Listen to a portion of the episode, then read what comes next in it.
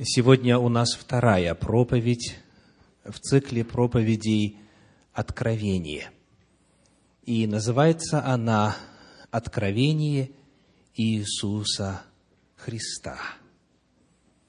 Я напоминаю о том, что изучение книги «Откровение» в Центре Духовного Просвещения в этом году будет осуществляться в двух форматах. Во-первых, в формате проповеди. По субботам мы будем двигаться по тексту книги Откровения и исследовать содержащуюся там весть. Помимо этого, поскольку богослужебное время ограничено, мы будем продолжать исследование книги Откровения в формате мини-церквей каждую среду вечером – по Большому Сетлу встречаются те, кто желает исследовать Слово Божье применительно к своей жизни. Потому приглашаю вас быть и в субботу, быть и в среду.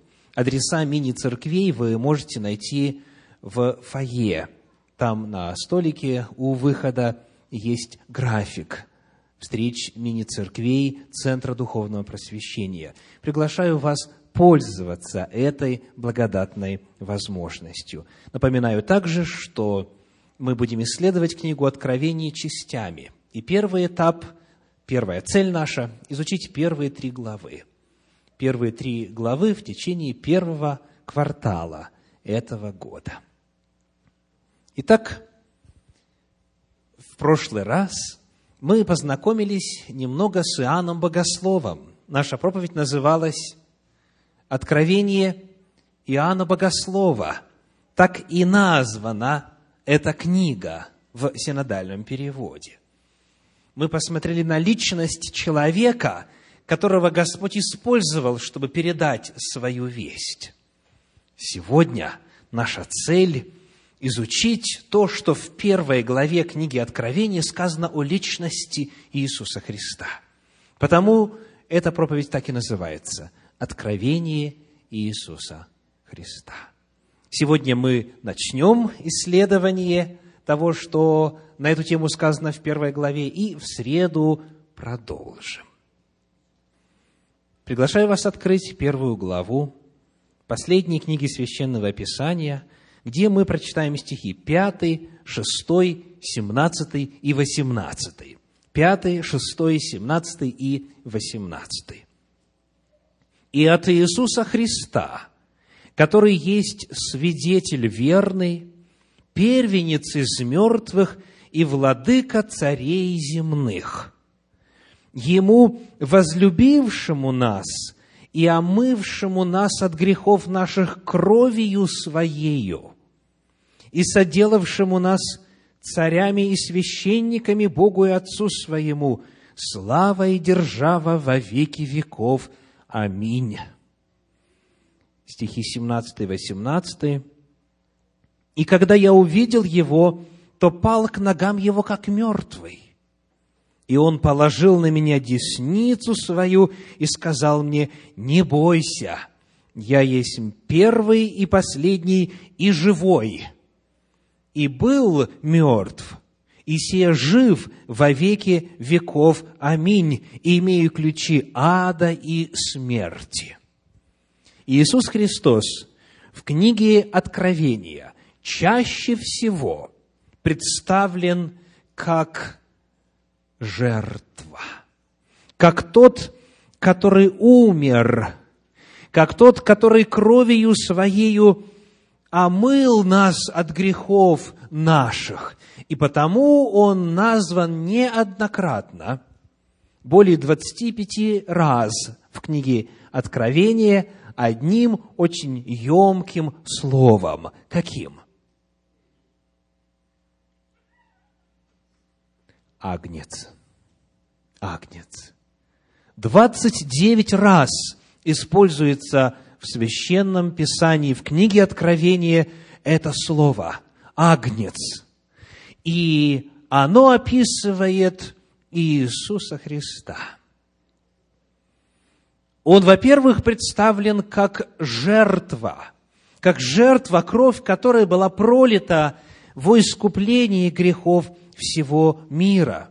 Сказано, омывшему нас от грехов наших кровью Своею. Сказано, и был мертв, и се жив во веки веков. В книге Откровения, в пятой главе, в стихе шестом об этом сказано так. Откровение 5 глава 6 стих. «И я взглянул, и вот посреди престола и четырех животных, и посреди старцев стоял агнец, как бы закланный, имеющий семь рогов и семь очей, которые суть семь духов Божьих, посланных во всю землю. Поскольку он был мертв, он был заклан, поскольку он пролил кровь свою, он и представлен как агнец закланный. Это способ решения проблемы греха.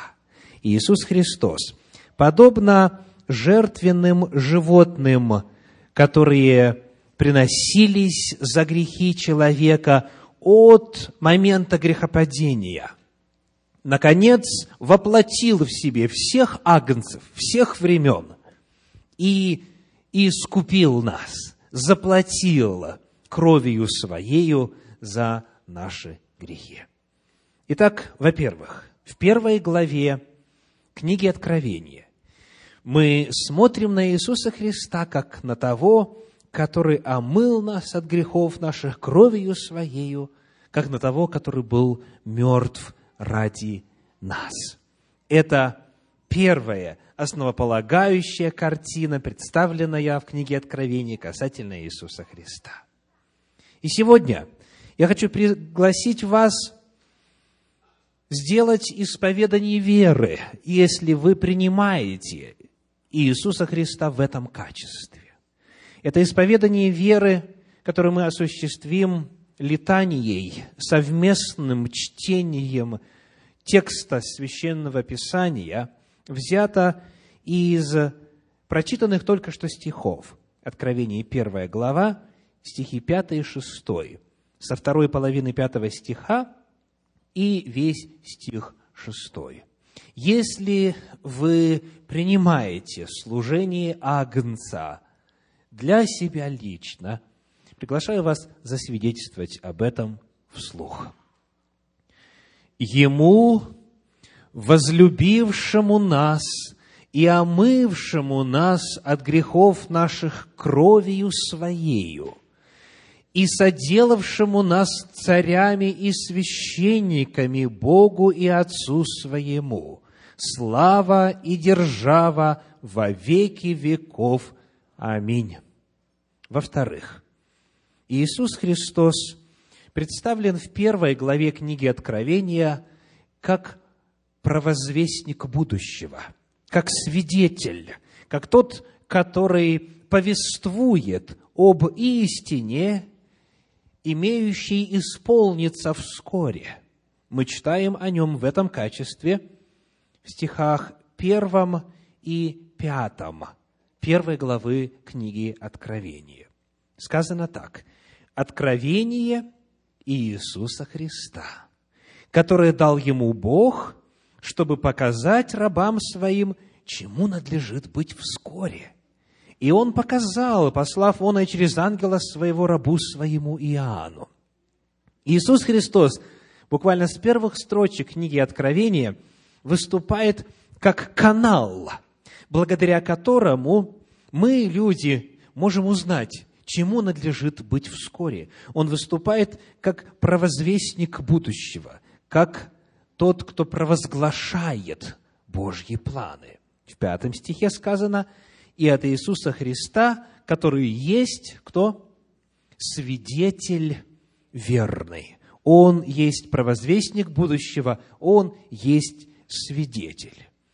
И вот, читая об этом его служении – мы задаем следующий вопрос. Обратили ли вы внимание, от кого Иисус Христос получил это откровение о будущем?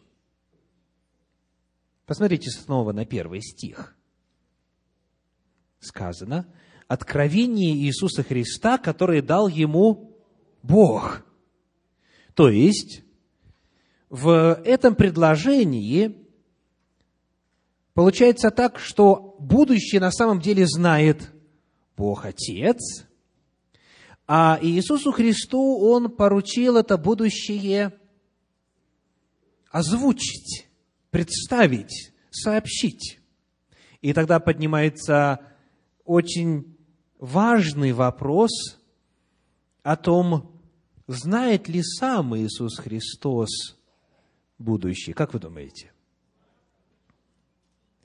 Давайте проверим. Что может эта фраза означать? Откровение Иисуса Христа, которое дал ему Бог.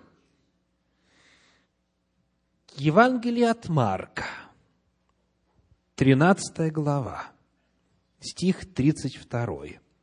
Евангелие от Марка, 13 глава, стих 32.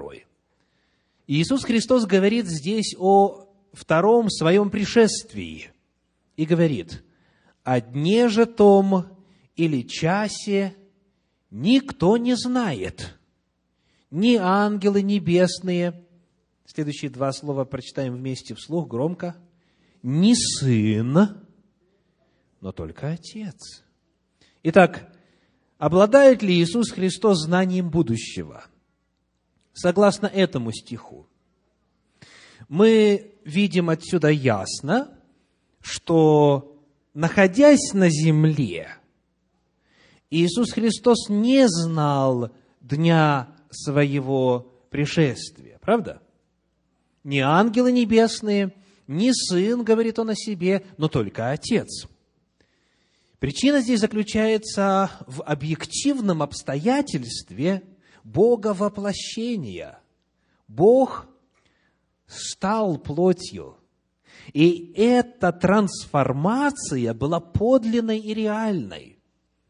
Сын Божий, который был всегда от века един с Отцом, обладая всей полнотой божества, в том числе и таким качеством и такой способностью, как всеведение, придя в наш мир, это оставил. То есть он, как говорит Священное Писание, обнищал ради нас. Он, придя в наш мир, оставил ряд своих божественных свойств, Потому Иисус Христос, будучи человеком на земле в полном смысле этого слова, на самом деле не обладал всеведением. Частности, он не знал, когда придет на землю второй раз. И вот только в книге Откровения мы находим ответ на вопрос о том, восстановил ли он эту свою способность, когда вознесся назад к Отцу. То есть, если мы зададим вопрос сегодня, знает ли Иисус Христос, когда придет во второй раз, каким будет ответ? Давайте посмотрим на пятую главу книги Откровения и прочитаем в ней первые семь стихов. Книга Откровения, пятая глава, первые семь стихов. «И видел я в деснице у сидящего на престоле книгу, написанную внутри и отвне, запечатанную семью печатями». Вот, оказывается, откуда в народе известная фраза «книга» или «тайна за семью печатями». И видел, второй стих, «И видел я ангела сильного, провозглашающего громким голосом, кто достоин раскрыть сию книгу и снять печати ее? И никто не мог. Ни на небе, ни на земле, ни под землею раскрыть сию книгу, ни посмотреть в нее.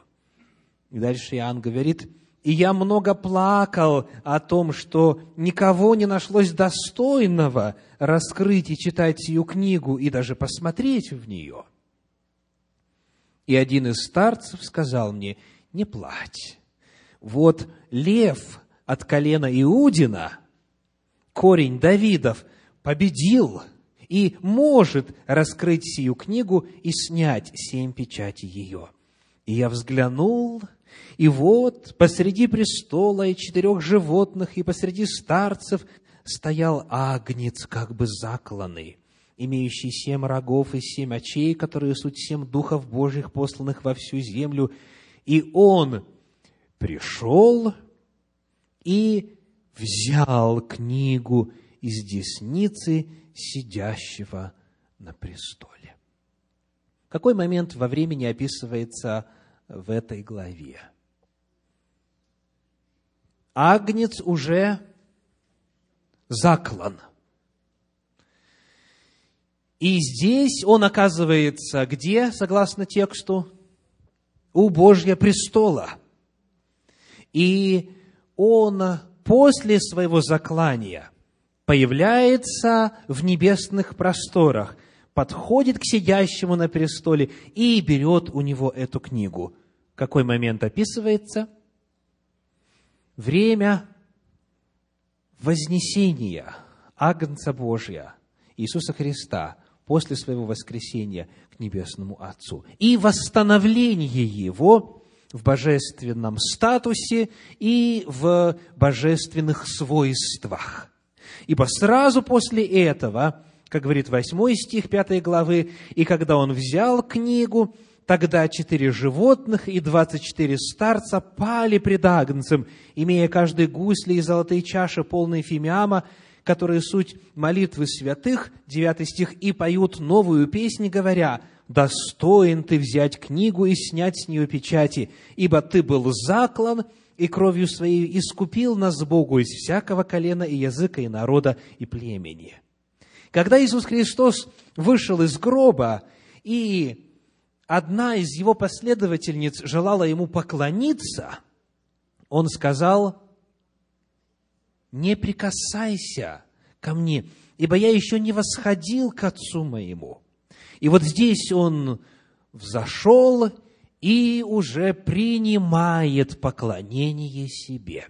Итак, причина, по которой в самом начале, в первой главе книги Откровения, сказано, что это откровение Иисуса Христа, которое дал ему Бог – заключается в том, что Иисус Христос однажды не обладал знанием будущего.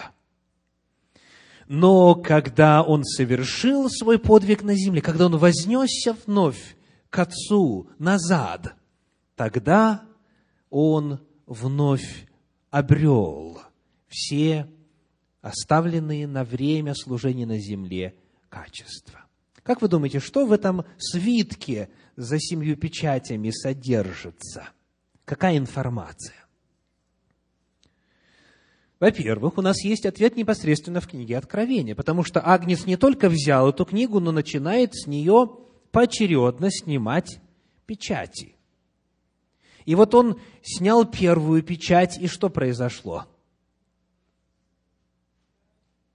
Снял вторую печать, и что произошло?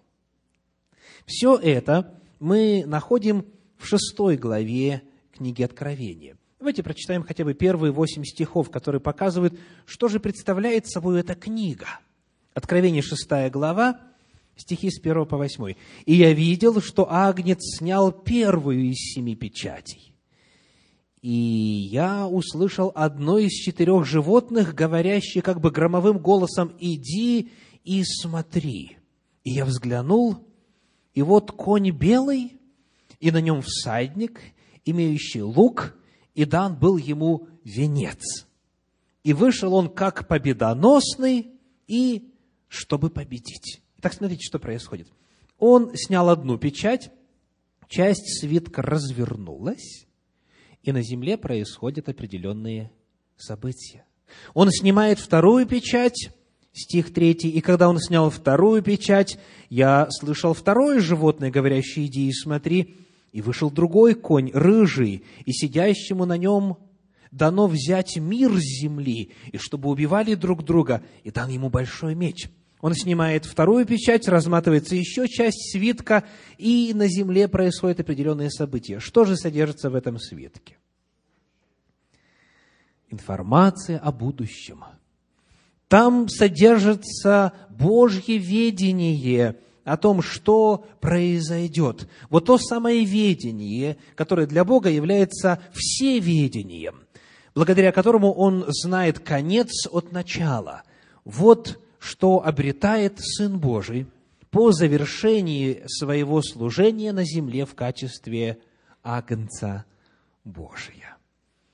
В Библии есть еще минимум одно место, где вот эта книга упоминается. Это книга Даниила, 10 глава, стихи 20 и 21. Даниила, 10 глава, стихи 20 и 21.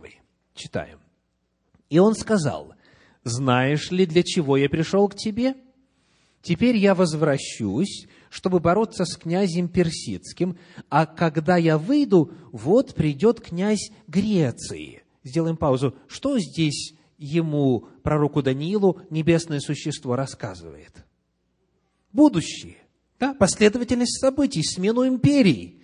Вместо Медоперсии будет Греция. И дальше следующий стих, 21. Впрочем, я возвещу тебе, что начертано в истинном Писании.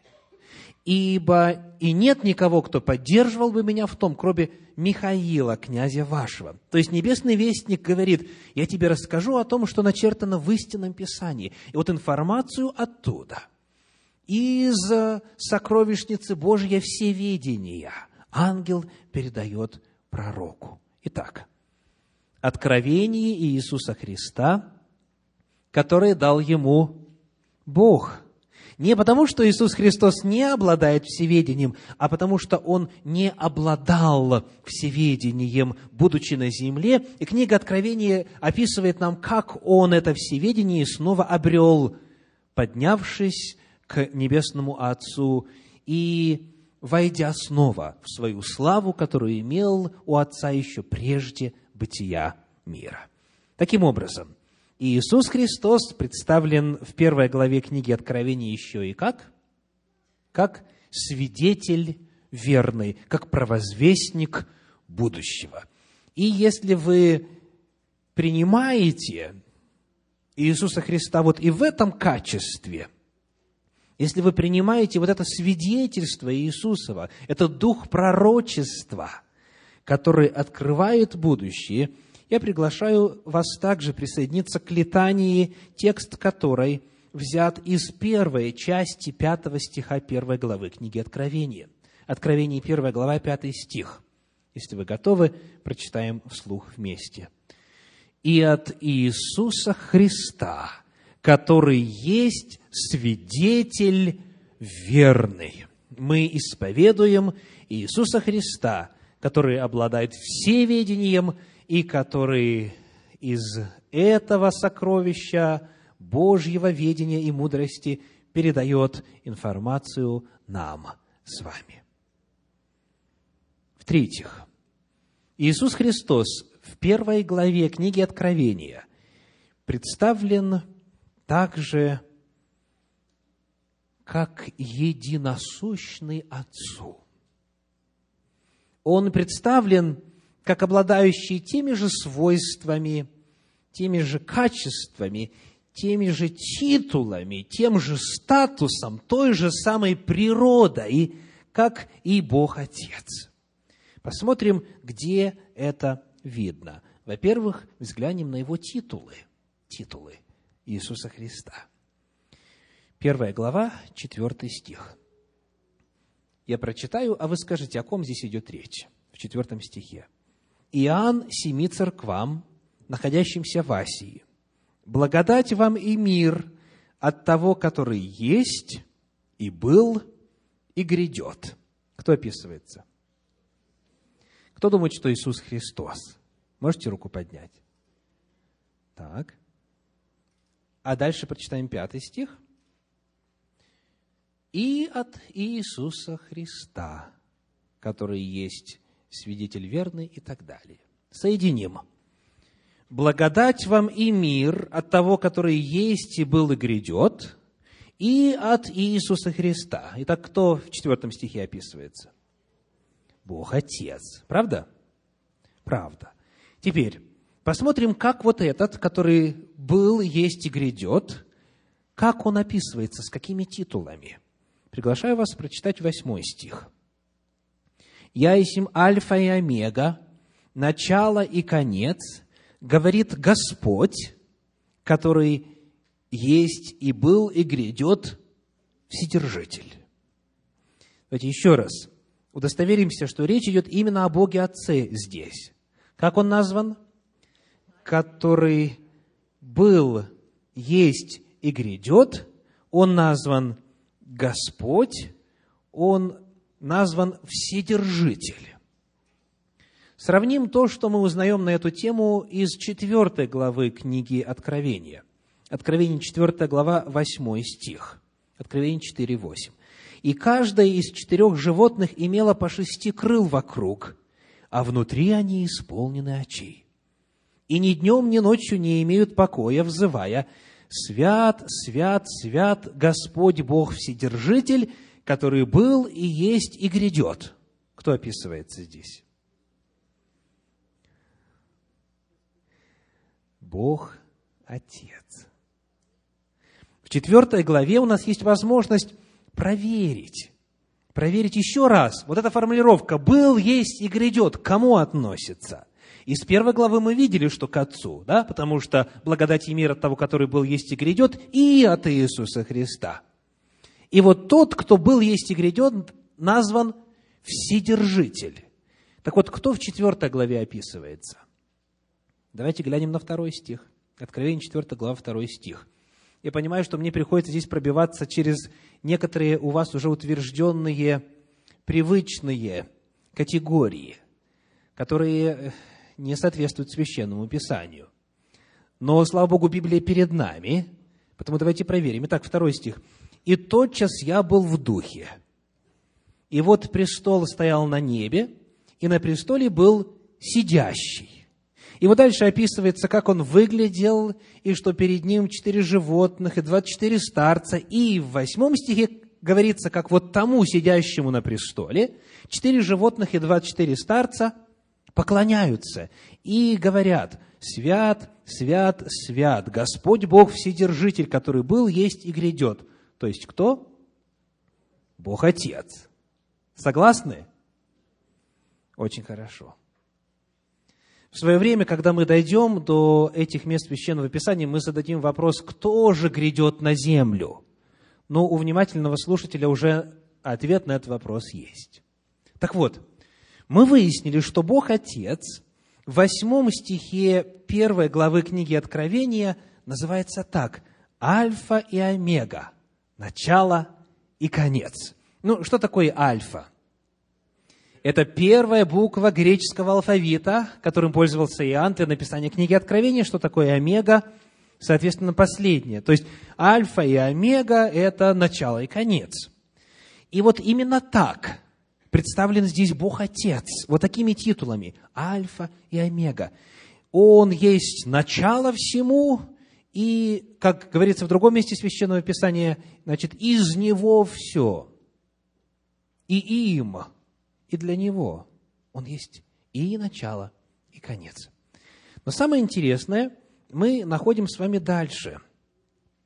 В первой главе книги Откровения, в стихе 10, 12, 13, 17 и 18. Откровение 1 глава, стихи 10, 12, 13, 17 и 18. Читаем. «Я был в духе в день воскресный, и слышал позади себя громкий голос, как бы трубный, который говорил, «Я есть Альфа и Омега, первый и последний». Я обратился, чтобы увидеть, чей голос, говоривший со мною, и, обратившись, увидел семь золотых светильников, и посреди семи светильников, подобного Сыну Человеческому, облеченного в подир и по персям опоясанного золотым поясом.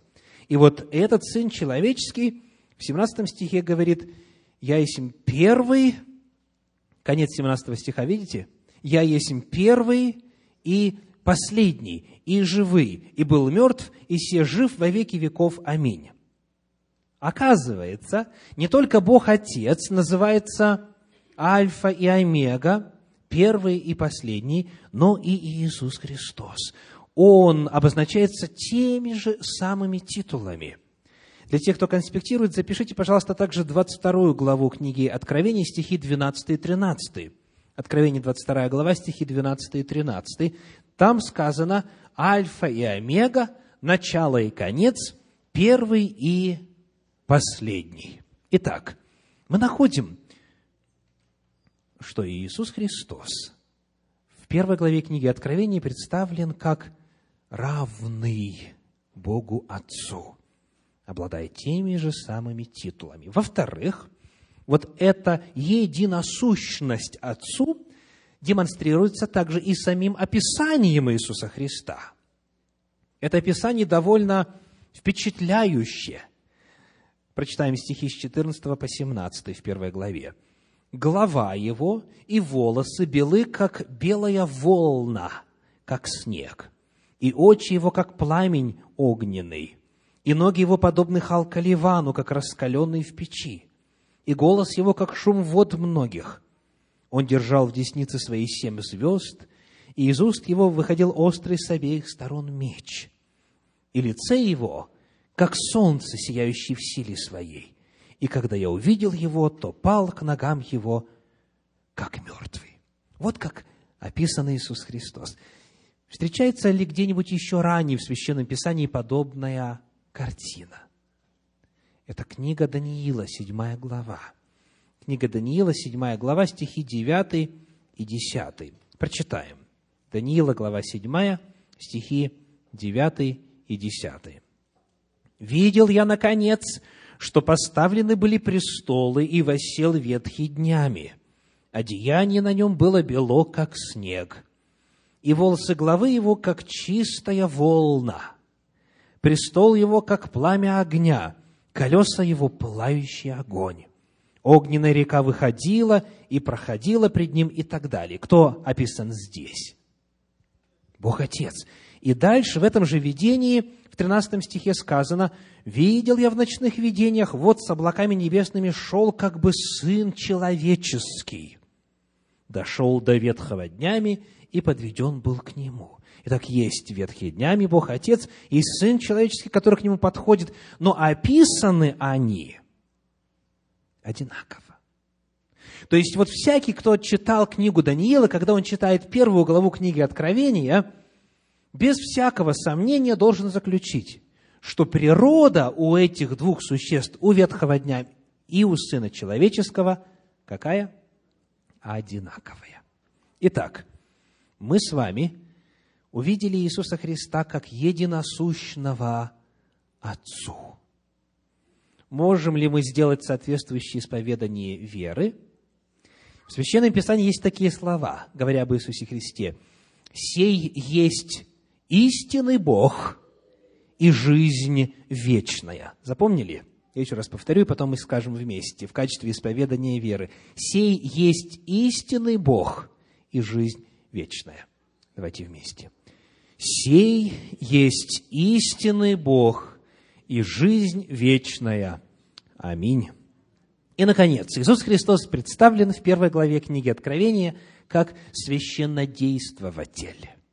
Как священнодействователь. Посмотрим на 12 стих первой главы. 12 стих. «Я обратился, чтобы увидеть, чей голос, говоривший со мною, и, обратившись, увидел семь золотых светильников». Итак, в начале Иоанн описывает место, где находится Сын Человеческий.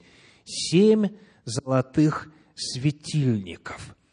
Поработаем немножечко с терминологией. Ну, во-первых, светильник. Вот когда вы слышите слово «светильник», что рисуется в сознании, в воображении? Какой-то предмет, так, который излучает свет. И уточню, как правило, слово «светильник» означает не часть предмета, излучающего свет, а весь этот предмет, да, светильник, как, как какая-то вещь, да, как какой-то, скажем так, прибор, излучающий свет. И вот здесь как раз нам нужно уточнение, потому что здесь сказано семь светильников. В оригинале слово «светильник» греческое «лухния». «Лухния» означает по-английски lamp stand, то есть подсвечник. То есть не светильник, не весь, а часть его. Итак, он увидел семь подсвечников. Семь подсвечников. Это хорошо. Для тех, кто э, хочет прочитать параллельный стих, где встречается греческая лухния, это Евангелие от Матфея, 5 глава, стих 15. Матфея 5, 15, где Христос говорит, зажегши свечу, ставит ее на подсвечнике. То есть вот это подсвечник. Вот значение этого слова. Дальше. Семя. Там семь подсвечников. Какие есть ассоциации у тех, кто изучал Тору?